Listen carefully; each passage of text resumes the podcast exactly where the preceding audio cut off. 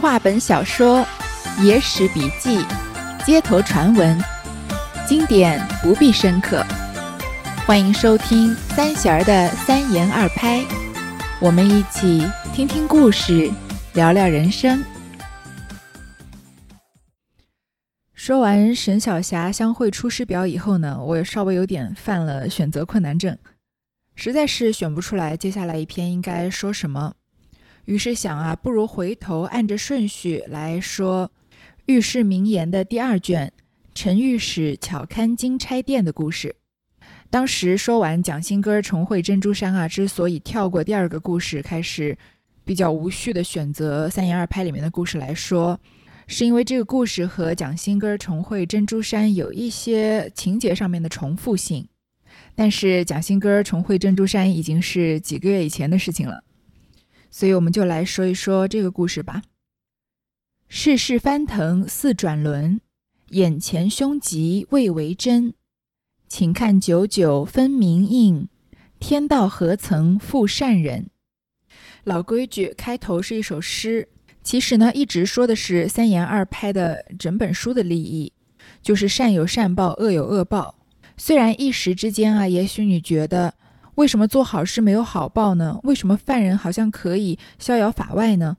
但啊，三言二拍就告诉我们，这些都只是暂时的时间问题。请看九九分明应，不管是好事情还是坏事情，一定都会有属于他的回响。天道轮回，何曾负善人？只要我们都做好事、做好人啊，那天道自不会负我们。闻得老狼们相传的说话。不记得河州圣县，单说有一人，姓金，名孝，年长未娶，家中只有个老母，自家卖油为生。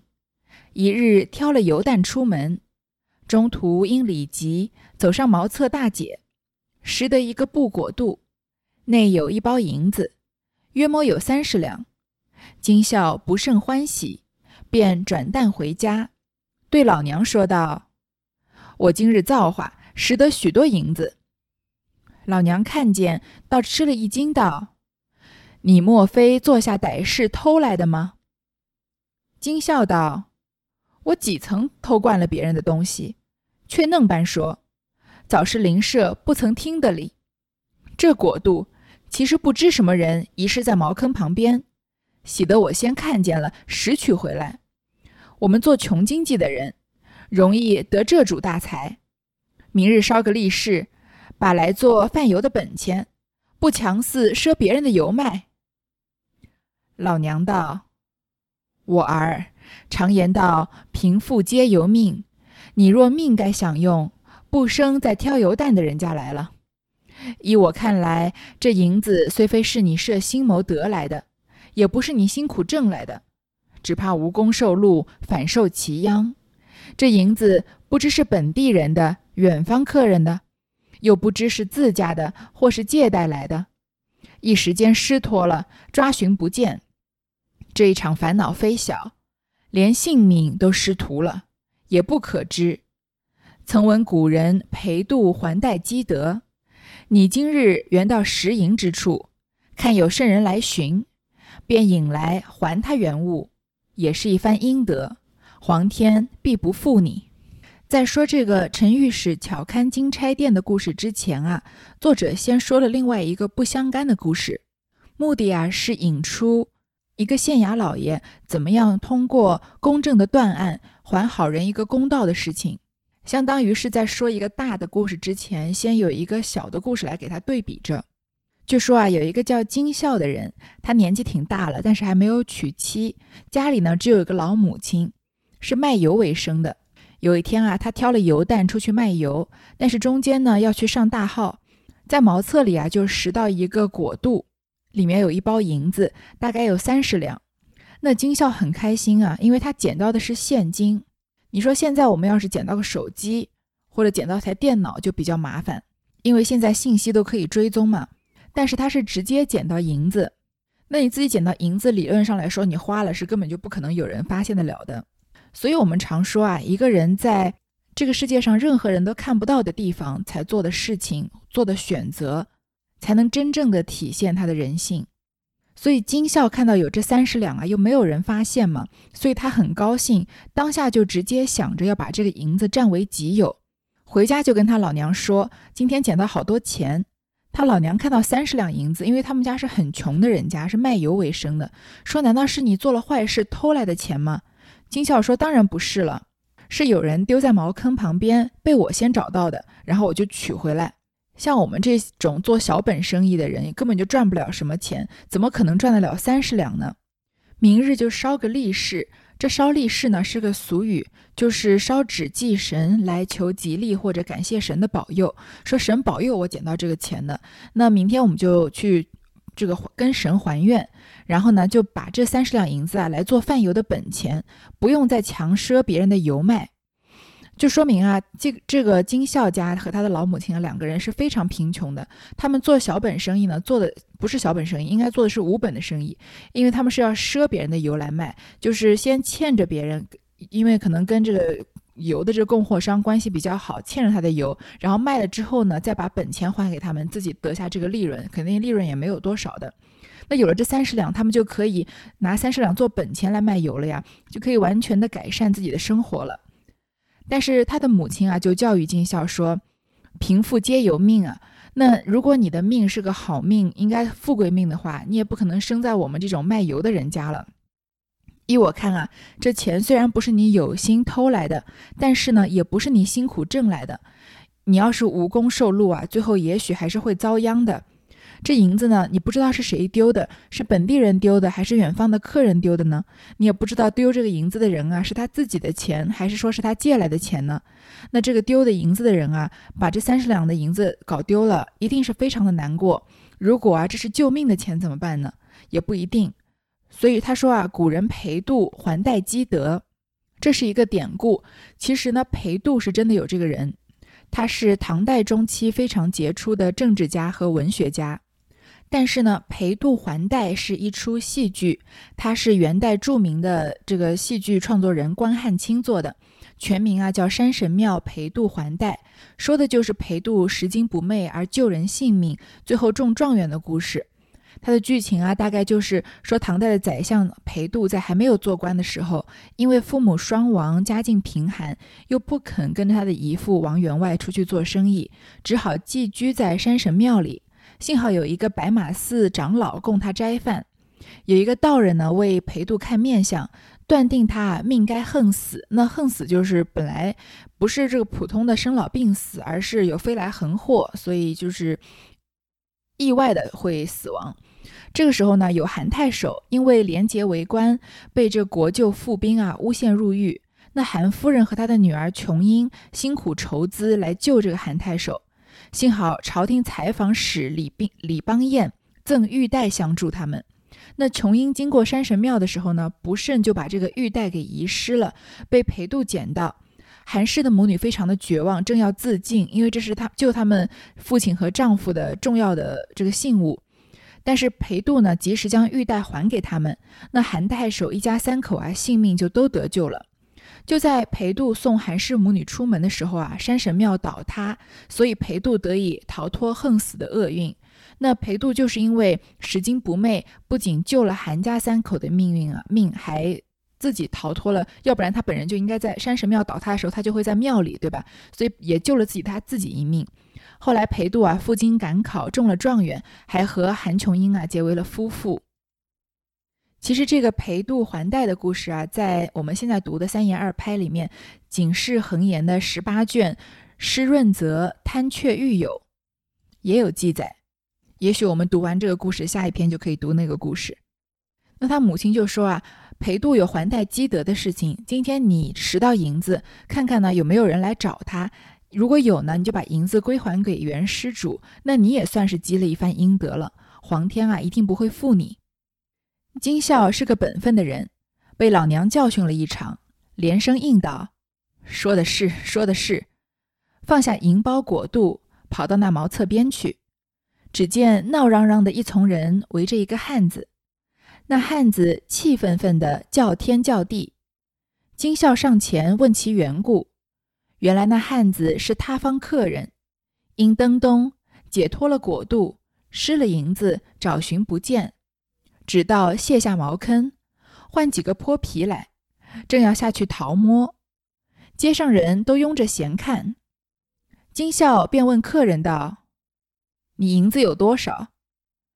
客人胡乱应道：“有四五十两。”金笑老实，便道：“可有个白布裹肚吗？”客人一把扯住金笑，道：“正是，正是，是你实着，还了我，情愿出赏钱。”众人中有快嘴的，便道：“依照道理，平半分也是应该的。”金笑道：“真个是我拾的，放在家里，你只随我去便有。”众人都想到。拾得钱财，巴不得瞒过了人，哪曾见这个人到处寻主儿还他，也是义事。金笑和客人动身时，这伙人一哄都跟了去。这个金孝呢，其实也不是什么坏人，只不过因为生活很贫困，一下子捡到这么大一笔一笔钱啊，稍微动了一点贪念。这其实也是人之常情。被他的母亲这样教训了一场呢，就应道说说的是。于是呢，就放下这个银包裹肚，向之前捡到这个包裹的地方跑过去。在那个现场啊，有很多人围着一个中年男子。这个男子气愤的叫天叫地，上去问他。原来啊，他是远方来这里的客人，因为登东，登东我们前面讲过不少次，就是去上厕所的意思。因为以前的厕所啊，一般都在院子的东面，所以叫登东。他把这个裹肚解下来，银子就丢了。他以为呢是掉到茅坑里面了，所以就找几个市井泼皮来要下去摸掏摸。那以前的厕所其实就是平地上挖一个坑嘛，那要在屎尿里面摸这一包银子，还是难度挺大的。金孝就询问他有多少钱，这人就胡乱答应说四五十两。其实金孝捡到的那个包裹里面有三十两，但是这个金孝是个老实人，就直接问他是不是用个白布的裹肚包着的。这客人一听他说出了关键信息，就扯住他说：“真的是吗？真的是你捡到的吗？如果是的话，还了我，我给你赏钱。”大家呢有快嘴的说：“啊，依着道理，他捡到你这个钱啊，你们两个人平分也是应该的。”金孝就叫这个施主呢和他一起回家去。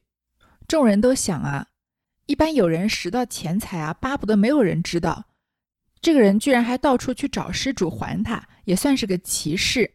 于是一伙人呢，就跟着金孝和那个施主，想要一起啊去看看热闹。几百年以后啊，我们国家的法治建设已经越来越健全了，所以我常常在说这个古代的故事的时候，都说啊，不要拿我们现在人的道德观念来要求古人。道德是我们自己心里面束缚自己言行的一把尺子，而法律法规呢，是外部约束我们言行的一个客观的标准。但是人的道德感啊，是根据法律法规的健全，也在不断的完善的。所以在几百年前啊，法治不那么健全，社会的监督手段还不那么完善的时候，这个老百姓的道德观念比我们现在的人要差一些，是很正常的事情。这也就是所谓一个民风开不开化的问题。这个经济建基经济基础决定上层建筑嘛。所以这一切都是根据时代的发展、历史的发展、经济的发展分不开的。所以那个年代的人，他们认为啊，捡到了钱，他居然还能还你，那按这个道理，他这个人已经是个很了不起的人了。你的钱跟他对半分也是应该的。我们现在人可能觉得很难理解，但我们听什么年代的故事啊，就最好用什么年代的眼光去看，才比较容易有这种沉浸式的体验。所以这个小故事里面的价值观，我们就不多做宣判了。金孝到了家中，双手捧出果度，交还客人。客人捡出银包看时，晓得原物不动，只怕金孝要他出赏钱，又怕众人瞧主张他平分，反使七心，赖着金笑道：“我的银子原说有四五十两，如今只剩的这些，你逆过一半了。”可将来还我？金笑道：“我才使得回来，就被老娘逼我出门寻访原主还他，何曾动你分毫？”那客人额定短少了他的银两，金笑负屈愤恨，一个头肘子撞去。那客人力大，把金孝一把头发提起，像只小鸡一般，放翻在地，捻着拳头便要打。引得金孝七十岁的老娘也奔出门前叫屈。众人都有些不平，似杀阵般嚷将起来。恰好县尹相公在这街上过去，听得喧嚷，歇了轿，吩咐做工的拿来审问。众人怕事的，四散走开去了。也有几个大胆的，站在傍边看现影相公怎生断这公事。金孝带这个施主回到家啊，把这个果毒交还给客人。这个客人拿开一看啊，他知道这个东西原封不动还给他的，但是呢，他心里面也有一点顾虑。他一方面面呢怕金孝要他出赏钱，因为他刚刚在着急的时候，情急之下抓着金孝说：“你还了我，我肯定出赏钱给你嘛。”但这个时候他看到钱在他面前的时候，他又有点不想给钱了，给赏钱了。而且呢，他又听到众人说啊，遇到这个情况，你们俩平分也是应该的。他又怕。这金孝问他要这三十两的一半的钱，那是太多了，所以呢，他反而使了欺心，他就有点要赖着金孝，就有点像现在这个那个词，我还一时之间想不起来了，就是有人躺在人家这个私家车面前，假装是被这个私家车撞到，然后要讹人家钱，或者是呃人自己摔倒了，别人把他扶起来送到医院帮他去看病，他反而去呃讹这个好心帮助他的人钱。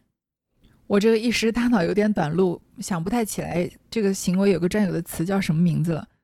总之，这个施主呢反而赖金笑，说他这包裹里面本来有四五十两银子，因为他刚刚也亲口说的是四五十两嘛，但是他是胡乱印的嘛。他说怎么现在只剩三十两了？你肯定是已经偷偷的藏了一半，你赶快把剩下的那一半还我，因为他说他藏了一半嘛，这样子即使说有人说要平分，他就也可以有借口说金笑已经藏了这一半了嘛。金笑说：“我才刚把包裹捡回来，我娘就逼我出门寻找失主。我什么时候动过你的银子啊？”这个客人啊就不依不饶，纠缠个没完。那金笑呢就非常的委屈，然后非常的愤恨，就用手肘子撞这个客人，就起了起了一些肢体的冲突。但是这个客人呢是个力气很大的人，他抓着金笑的头发把他抓起来，像抓个小鸡一样，然后呢又把他扔在地上，举起拳头啊就要打金笑。这金孝七十岁的老娘啊，就在门口哭着叫屈，因为她也没有办法，也不能阻止阻止这场殴打嘛。但是他亲眼看到他的儿子是把包裹完完整整的放在这里的。众人呢都有些为金孝鸣不平，这喧嚷声呢就慢慢大了起来，传到了街上。正好呢这一方的县尹相公，就是官老爷嘛，县官在街上走过去，听到这喧嚷啊，就把轿子停下来，过来审问。那怕事的人呢，就看热闹的就走开了，也有几个大胆的要看这个相公啊怎么断这个公事，那就非常的考验这个断案的官老爷，他对人的这个察言观色，还有对人证物证的这个取证了。而且这话全是凭两边的人说嘛，没有什么具体的证据，在古代啊也没有什么具体的刑侦手法，也非常的不完善，所以这个案子要怎么断的公道，其实是一个非常有趣的问题。于是呢，有很多人就留下来看。却说做工的将客人和金孝母子拿到县尹面前，当街跪下，告诉其各诉其情。一边道他拾了小人的银子，藏过一半不还；一边道小人听了母亲言语，好意还他，他反来图赖小人。县尹问众人：“谁做证件？”众人都上前禀道：“那客人托了银子，正在茅厕边抓寻不着，却是金孝自走来承认了，引他回去还他。这是小人们众目共睹，只银子数目多少，小人不知。”县令道：“你两下不须争嚷，我自有道理。叫做工的带那一干人到县来，县尹升堂。”众人跪在下面，县尹叫取果度和银子上来，吩咐库吏把银子对准回复。库利富道：“有三十两。”县主又问客人道：“你银子是许多？”客人道：“五十两。”县主道：“你看见他拾取的，还是他自家承认的？”客人道：“实是他亲口承认的。”县主道：“他若要赖你的银子，何不全包都拿了，却只藏一半，又自家招认出来？他不招认，你如何晓得？可见他没有赖银之情了。你失的银子是五十两，他拾的是三十两，这银子不是你的，必然是另是一个人失落的。客人道：“这银子实是小人的，小人情愿只领这三十两去吧。”现引道：“数目不同，如何冒认得去？这银两何断与金孝领去？”奉养母亲，你的五十两自去抓寻。金孝得了银子，千恩万谢，扶着老娘去了。那客人已经关断，如何敢争？只得含羞噙泪而去。众人无不称快，这叫做欲图他人，翻失自己；自己羞惭，他人欢喜。这两方人啊，在县老爷面前跪下来，当然都是各自在说各自的所谓冤情吧。这个施主说啊，他拾了小人的银子，藏了一半没还。那金孝和他母亲就说呢，是我听了我母亲的言语，好心好意的把钱还他，他反而来图赖我。县尹就问下面的众人说，有谁能做个证明？众人都上前禀道。说真的是这个人丢了银子，在茅厕边上抓寻不着，本来都准备去掏茅坑找钱了，是金孝走过来承认的，引他回去还他，这是我们都看到的。但是他究竟丢了多少银子，我们也不知道呀。这县令就说啊，你们不用争嚷，我呢自有道理。这个县老爷啊，搜取了众人的证词，他其实心里面已经有数，但是真的要判这个案子呢，还是需要去县衙里面升堂断案。到了县衙升堂，这县尹啊，就让取这个物证上来。那物证就是丢失的这个果度和银子嘛。让这个库吏啊对准银子的回复。这个库吏不是我们想的这个很残酷的这个官吏啊，这个库是库房的库，就是县老爷的一个手下嘛。这库吏就说啊，有三十两。县主就问这施主说，你丢了多少钱？这施主说啊，五十两。那他就问。是你看到他从你的包裹里面拿了钱的，还是他自己承认的呢？客人就说啊，他是亲口承认的，他拿了我的包裹。这个逻辑就很不通。这个县主就就在这里解释出来，一语道破，说他如果真的想偷你的银子，他就把你的整个包裹拿走，不出现不就行了吗？反正他拿的时候也没有人看到，他怎么可能藏一半自己过来认一半呢？那他不招认，你怎么可能晓得呢？所见啊，他是没有什么要赖银之情了，肯定他没有偷这个包裹里的银子。那只有一个可能，你肯定丢的是五十两，他肯定捡的是三十两，就说明他捡的这三十两的银子啊，不是你的钱，肯定是别人丢的。这客人听到这里就急了，他本来是贪心嘛，想说拿了这三十两，可以不用给赏银给这个金孝，还能讹他一笔钱呢。这会儿突然说这丢的钱不是他的了，那他不就把他丢的这三十两拿不回来了吗？就很着急，说这银子真的是我的，那我干脆就只领这三十两吧，我吃点亏。这县尹就说这可不能开玩笑，数目不一样，你怎么能冒领冒领其他人的银子呢？那这银两啊就该让金孝领去，因为是他拾到的钱，就归他，他用这钱来抚养奉养他的母亲。那你的五十两呢？现在没有人找到，你自己去找吧。金孝得了银子啊，就千恩万谢的扶着他的母亲走了。那关老爷已经断了这个案子了，这个施主还能怎么办呢？只好含羞噙泪而去。就因为他自己的一时贪念啊，所以他本来该拿回来的银子就拿不回来了。众人呢无不称快。这关老爷断案啊，断得干净利索，而且公平公正，让人觉得大快人心。这个丢银子人干的事呢，就欲图他人，翻失自己。本来想要占别人的小便宜的，结果把自己的本金都给亏了，自己羞惭，他人欢喜，就不太需要解释了吧？看官，今日听我说金钗店这桩奇事，有老婆的翻没了老婆，没老婆的翻得了老婆。只如金孝和客人两个，图银子的翻失了银子。不要银子的，翻得了银子。事迹虽异，天理则同。影子的故事说完了，那我们接下来要说正式的故事了。所以众位看官啊，听我说金钗店的故事吧。这是一个啊，本来有老婆的丢了老婆，本来没老婆的后来有了老婆的故事。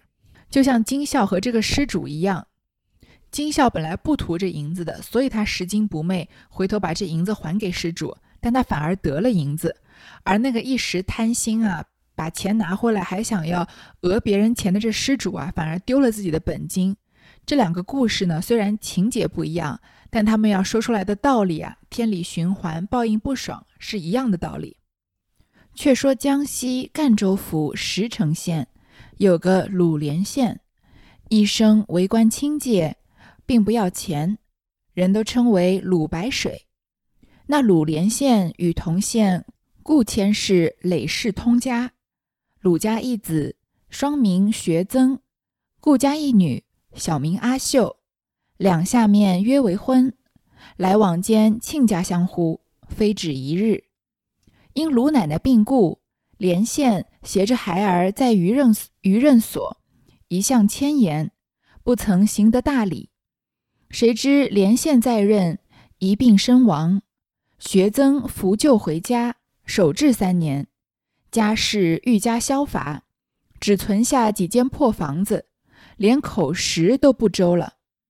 顾千氏见女婿穷得不像样，遂有悔亲之意，与夫人孟氏商议道：“鲁家一贫如洗，眼见得六里南北，婚娶无期。”不若别求良姻，恕不误女儿终身之托。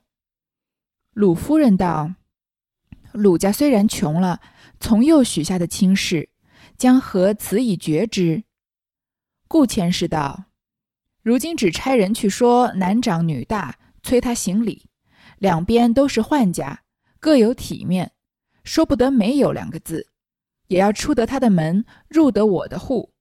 那穷鬼自知无力。”必然情愿退亲，我就要了他休书，却不一刀两断。孟夫人道：“我家阿秀性子有些古怪，只怕他倒不肯。”顾千氏道：“在家从父，这也由不得他，你只慢慢的劝他便了。”当下孟夫人走到女儿房中，说知此情。阿秀道：“妇人之意，从一而终。”婚姻论财，以鲁之道。爹爹如此欺贫重富，全没人伦，绝难从命。孟夫人道：“如今爹去催鲁家行礼，他若行不起礼，倒愿退亲，你只所罢休。”阿秀道：“说哪里话？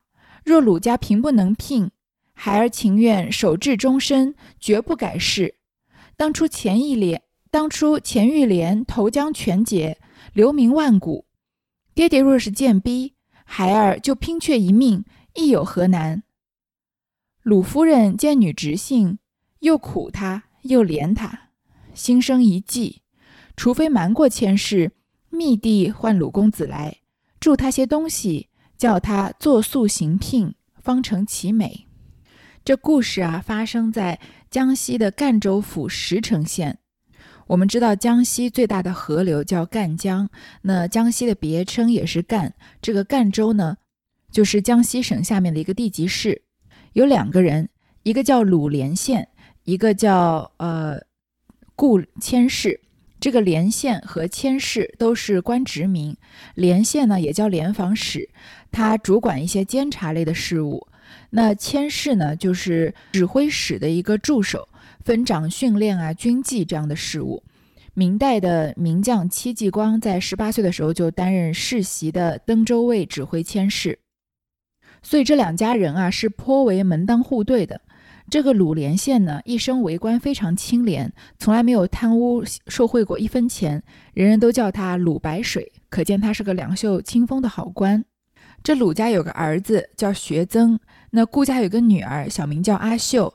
这两人啊，从小就定了娃娃亲，因为这鲁连县和顾千氏啊累世通家，就是好几代人都有这个联姻的习惯，算是世交，所以往来间啊早就以亲家相称，已经不止一天了。只是因为啊鲁家的鲁奶奶病故了，就是这个鲁连县的母亲死了，所以呢鲁连县带着儿孩子在他就任的地方，所以还没有来得及给他的儿子和这个阿秀来办婚礼。谁知道连县在在任的时候啊，暴病身亡了。他的儿子鲁学增啊就扶柩回家。那父亲死了，孩子要为父亲守孝三年嘛。而连县这样的官职又是不能世袭的，所以这家世啊愈加消乏，家里面慢慢的就家道中落了，就剩下几间破房子，有时候啊连饭都吃不上了。那这个顾千氏呢，看到女婿穷得不像样，就有了悔亲的意思，这也是让人蛮心寒的，因为两家是世交嘛，你会想着如果是世交，应该在对方困难的时候伸出援手的。或者是，呃，因为要相互扶持的关系嘛，不管对方一时之间落难还是怎么样，应该会坚持把这个婚事完成。但是这顾千氏呢，一方面也是个父亲，为自己女儿的幸福着想；一方面呢，也实在有点看不上他这个穷女婿，就跟他自己的夫人孟氏商量说：“你看鲁家现在穷的一贫如洗，他要结婚啊，那结婚的六礼都备不上。关于这个婚姻的习俗，我们好像以前说过。”有一个词啊，叫“三书六礼”，是旧时汉族婚婚姻的习俗礼仪。三书呢，是指聘书、礼书和迎书；六礼呢，就是指从求婚到完婚的整个结婚过程，有要遵循六个礼法，就是采纳采、问名、纳吉、纳征、请期和亲迎。这个纳采呢，就相当于是提亲，要在儿女婚嫁的时候啊，要由男家的家长请媒人向物色好的女方提亲。那问名呢，就是女方家长在接纳提亲以后呢，女家要将女儿的生辰八字带回给男家，让这个算命的算一算男女是否门当户对，然后还要补一补他们八字是不是合，来补一补吉凶。纳吉，纳吉又叫过文定，就是接到更帖以后啊，把更帖置于神像神像前面或者祖先的案上，请示吉凶，来确定啊双方的年庚八字没有相冲相克。纳征又叫过大礼，就是男家把聘书和礼书送到女家。那请期呢，就是男家择定合婚的良辰吉日，而且要征求女家的同意。亲迎或者迎亲，就是在结婚的吉日啊，穿着礼服的新郎协同媒人、亲友亲自往女方家里面迎娶新娘。可是这个鲁家的父亲去世了，家里面又家道中落，根本就没有钱结婚。这些虽然都是一些礼节上的事情，但是每一样东西都要花钱的嘛。更何况古代的求亲还要有聘礼呢。这顾千氏就说啊，不如让我们家秀儿啊，别求良姻，找别的好配良配吧。不能再耽误我女儿的终生之终身之托。他的妻子孟夫人就说啊，鲁家虽然穷了，但是我们从小定的娃娃亲啊，我们两家是世交，怎么能因为他们家家道中落了，就这么呃不行这个婚事呢？找一个什么理由把这门婚事拒绝掉呢？这顾千氏说啊，我们就派人说，现在两个人年纪都大了，催他办婚礼。他反正我们两边都是官宦之家，办婚礼要有一定的体面。说不得没有两个字，不能，他不可能从他嘴里说出来说，我现在家里没有钱，办不了这个像样的婚礼。各位听过《红楼梦》的或者看过《红楼梦》的这个听众就应该知道，古代对婚礼或者丧礼的规格是多么的重视。在这个宁国府的儿媳妇儿，应该是孙媳妇儿吧，呃，秦可卿死的时候呢，她的公公一方面是因为愧疚，一方面是因为为了这个宁国府的牌面。给他的儿子捐了个龙禁卫的官，就是为了可以把丧礼办到一定的规格。因为在那个年代啊，丧礼和这个婚礼办到什么样的规格是要根据官职决定的。你当然不能越级，但是如果办的比自己的这个身份地位要低很多级的这样的场面的婚礼的话，那也失了这个当官的体面。像我们现在一个人有钱人家当不当官都会 很受到别人的尊敬，但是在那个年代，如果只是大富之家而没有官职啊，甚至还会受到别人的鄙视，就不如那些官职高但是家道中落的人来来来的受尊敬了。所以这个顾千氏的理论就是啊，现在他们没钱，我们就说我们现在就得办婚礼。那我们既然要办这个婚礼呢，一定就要办到跟我们这个等级相符的。那个穷鬼，你看他已经是有多看不起这个鲁连县的孩子了，说他自己知道自己没有能力办，那一定就是愿意退亲。我就当场问他要个休书，不就一刀两断了吗？这个孟夫人说啊，可是我们的女儿我了解，她的性子有些古怪，可能有些执着，我怕她不肯。那顾千氏说，女孩子有什么决定的权利啊？在家从父，我说什么就是什么，由不得她。你慢慢的劝她就是了。于是孟夫人呢，就到女儿房中，跟她的女儿阿秀啊说到这个情况。阿秀就说啊，妇人之义是从一而终。我作为一个女子，没有你们男子的这些什么国家大义。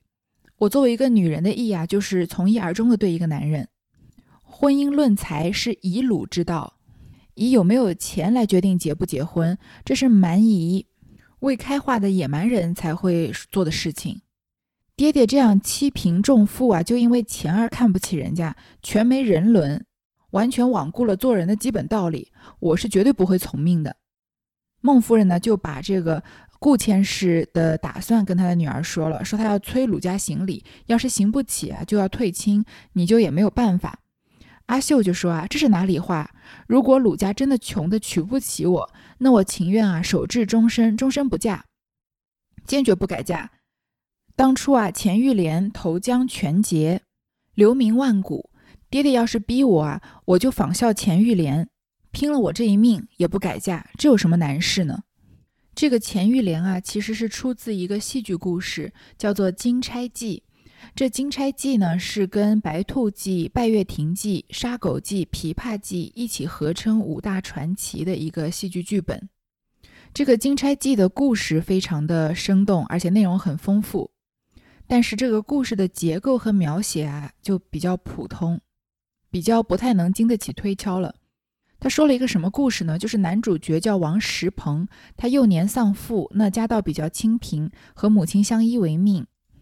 那有一个姓钱的当官的呢，看到王石鹏啊聪明好学，为人又正派，就把自己和前妻所生的女儿叫钱玉莲许配给这个王石鹏。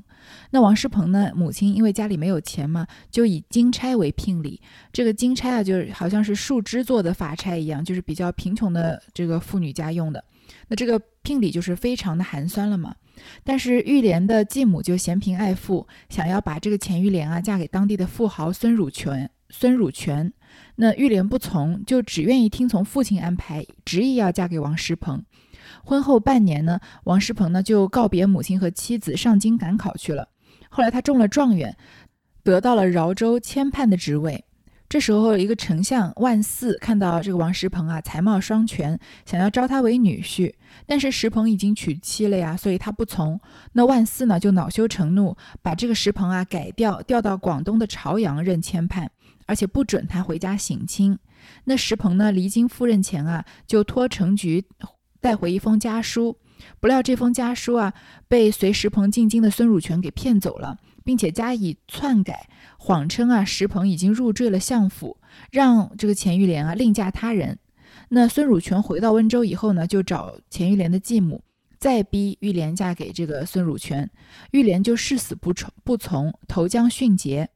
幸好被当时新任的福建安抚钱载和救起，就收她为义女，带到了自己的任所。钱载和啊，来到呃福任上以后呢，就差人去饶州寻找王石鹏。差人打听到啊，新任饶州太守也姓王，到任不久就病故了，回来就告知钱玉莲。那玉莲就误以为丈夫已死，悲痛欲绝。而王师鹏呢，在赴任前接取母亲和妻子来京京城，也听说了玉莲投江而死的消息，十分的悲痛，所以这一对夫妻啊，都以为对方已经死了。五年以后呢，王师鹏就调任吉安太守，而这个钱载和呢，也就是钱玉莲的义父，也由福建的安抚升任到两广的巡抚，在赴任途中路过吉安府，那王师鹏呢，前去码头拜见他。当钱载和知道王石鹏就是钱玉莲的丈夫以后啊，就在船上设宴，让石鹏和玉莲啊得以团圆。这就是一对苦命的夫妻啊，在经过很多年的波折和误会之后啊，又重新团圆的故事。这个中间啊，钱玉莲为了保全自己的名节，所以情愿投江，也不要嫁给这个再嫁给这个富豪。今天这个阿秀就说啊，她就要效仿这个钱玉莲，拼却一命又有何难？那他的母亲呢？到底还是心疼自己女儿嘛？看到女儿性格这么执拗，就非常的可怜自己女儿命苦，心生一计，说不然就瞒过自己的丈夫顾千世，秘密的换这个鲁公子来，然后自己呢资助他一些钱财，让他作宿行聘，把这个婚礼办了，成人之美吧。这一对恋人的故事啊，这才刚开了一个头。那后面的故事呢，我们就留到下回再说。